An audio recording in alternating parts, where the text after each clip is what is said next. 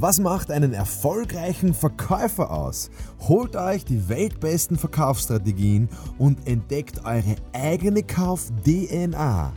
Von Mr. Verkauf, Markus Kutscheber, mir höchstpersönlich, aber nur, wenn ihr in die Champions League des Verkaufens aufsteigen wollt. Viel Spaß!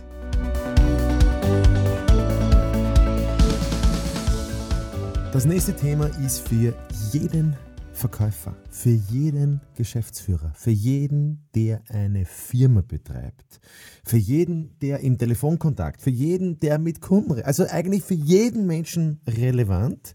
Und zwar ist die zentrale Frage, wie kann ich Einwände wirkungsvoll entkräften?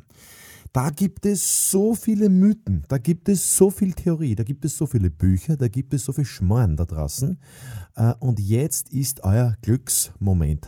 Heute ist euer Glückstag. Ihr könnt endlich jetzt Klarheit haben über dieses Thema. Wie geht es jetzt wirklich mit diesen Einwänden? Und ganz ehrlich, ehrlich Leute, äh, ob das jetzt im privaten ein Einwand ist, ob das jetzt im verkäuferischen also im, im, im vertrieblichen ein Einwand ist, für mich ist, ist es halt immer der Mensch, der mit einem anderen Menschen redet.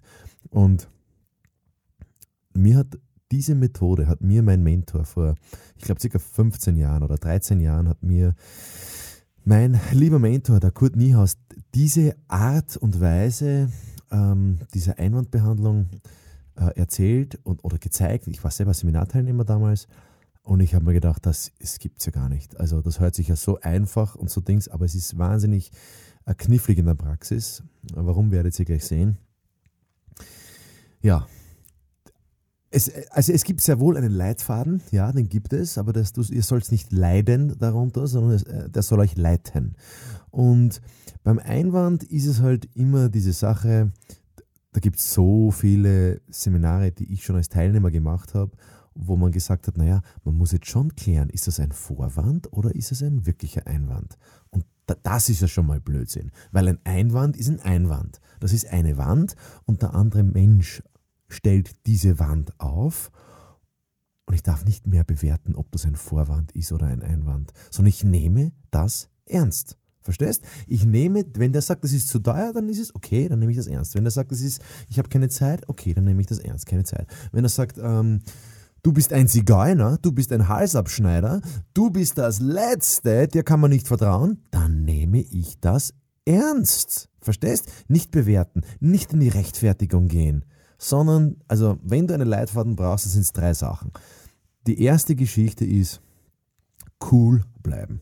Cool bleiben heißt, ich bleibe bei mir. Ich lasse es doch nicht so nah an mich heran. Ähm, ich lasse es nicht an mich heran heißt, ich ich kann gelassen damit umgehen. Es ist ja nicht mein Problem. Verstehst? Wenn der das zu mir oder über mich sagt, ist es ja nicht mein Problem. Es ist ja seins. Das heißt, ich denke mir immer, okay, ich bin cool und ist es mein Problem? Nein, ist es nicht. Es ist seins. Es ist sein Thema. Das heißt, ihr könnt euch immer merken, wenn der eine über den anderen etwas sagt, hat es immer mit dem einen zu tun und nicht mit dem anderen. Das heißt, wenn irgendwer sagt, du bist zu langsam, heißt das, der, der das sagt, hätte es gern schneller. Ist aber nicht mein Problem. Verstehst du? Es ist seins. Und du darfst ihm doch sein Problem nicht wegnehmen. Das muss er schon selber lösen. Ich kann ihm helfen, ich kann ihm zuhören, ich kann ihm unterstützen, aber ich kann sein Problem niemals für ihn lösen. Das muss er selber machen. Also erstens cool bleiben, gelassen bleiben, zweitens ernst nehmen. Also okay, ich nehme es ernst. Ich nehme es ernst. Und zum Ernst nehmen heißt, also zum Ernst nehmen braucht es auch das Aufschreiben. Also ich schreibe auch es auf, aber in meinen Worten und positiv, das was es bedeuten könnte, was das Bedürfnis ist.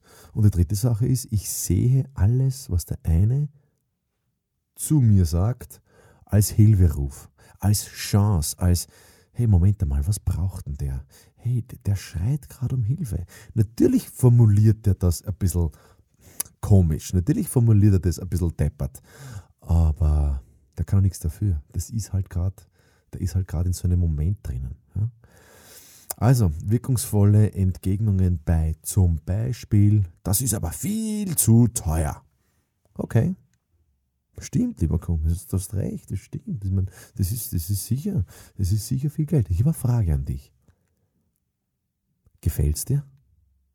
Und dann Klappe halten. und dann schauen, was passiert. Gefällt es dir? So, ja, eigentlich schon, aber der Preis passt nicht. Okay, ich verstehe, der Preis ist sicher äh, was, ja, also der Preis ist ein Spiegel vom Wert. Und es ist dein Recht zu sagen, dass es, ja, dass es nicht passt. Eine Frage habe ich, was gefällt dir denn besonders gut an der Idee, an der Dienstleistung, an der Sache, an dem Produkt? Hm? Damit der ins Reden kommt. Das ist, das ist in Wahrheit der, der, der Zaubertrick. Ja? Nicht erklären. Oder er sagt zum Beispiel, ähm, warum ist denn das so teuer? Ja, nicht erklären, nicht rechtfertigen, sondern gegenfragen. Also erstens Recht geben, sondern stimmt. berechtigte Frage, völlig, völlig richtig. Ich meine, berechtigte Frage, völlig richtig. Das können wir uns gerne anschauen. Warum das so ist, eine Frage habe ich vorher. Was gefällt Ihnen denn besonders an dem? Oder wofür würden Sie es denn gerne verwenden? Oder Macht das prinzipiell für Sie Sinn? Oder haben Sie prinzipiell Interesse, da noch mehr zu erfahren? Ja, gut. In welchen Bereichen möchten Sie denn noch gerne erfahren, damit ich weiß, wo Sie Wert legen auf Beständigkeit, auf Qualität? Also ich muss zuerst herausfinden, was sein Bedürfnis ist.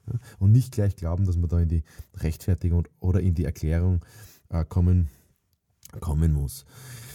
Summa summarum, wie kannst du Einwände wirkungsvoll entkräften, indem du eine Frage stellst? Also zuerst Recht geben, dann eine Frage stellen und dann herausfinden, was ist sein Bedürfnis.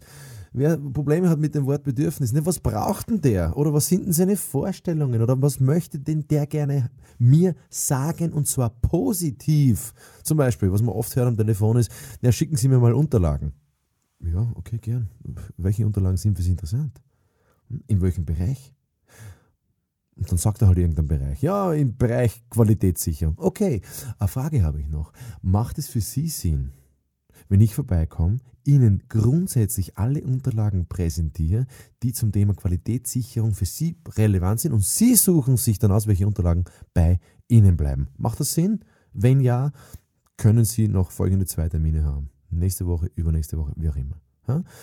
Das wäre so hm, die Übung, die Hausübung für euch, falls ihr da was braucht. Ich glaube auf der K-Punkt-Seite, auf der K-Punkt ausgeschrieben, k-punkt.eu gibt es im Download-Bereich, gibt es, ähm, ich glaube, ich Einwandbehandlungsunterlagen zum Runterladen. Wenn nicht, dann schreibt mir eine Mail und dann schicke ich euch die die hat meine wundervolle Frau, die Astrid, hat die zusammengeschrieben. Das ist wirklich ein Wunderding im Verkauf. Das ist so der Kern von jedem Verkäufer. Wie kann er reagieren? Ich sage es immer wieder, Fragen stellen, Fragen stellen, Fragen stellen. Nicht rechtfertigen und schon gar nicht persönlich nehmen. Helft eurem Kunden kaufen. Das, ähm, ja, das wünsche ich euch, dass eure Kunden bei euch kaufen. Und wenn er einen Einwand liefert, dann heißt es ja, dass er was will. Was er genau will, das bitte findet raus. Ich denke an euch und ich traue es euch zu. Alles, alles Gute. Bis zum nächsten Mal.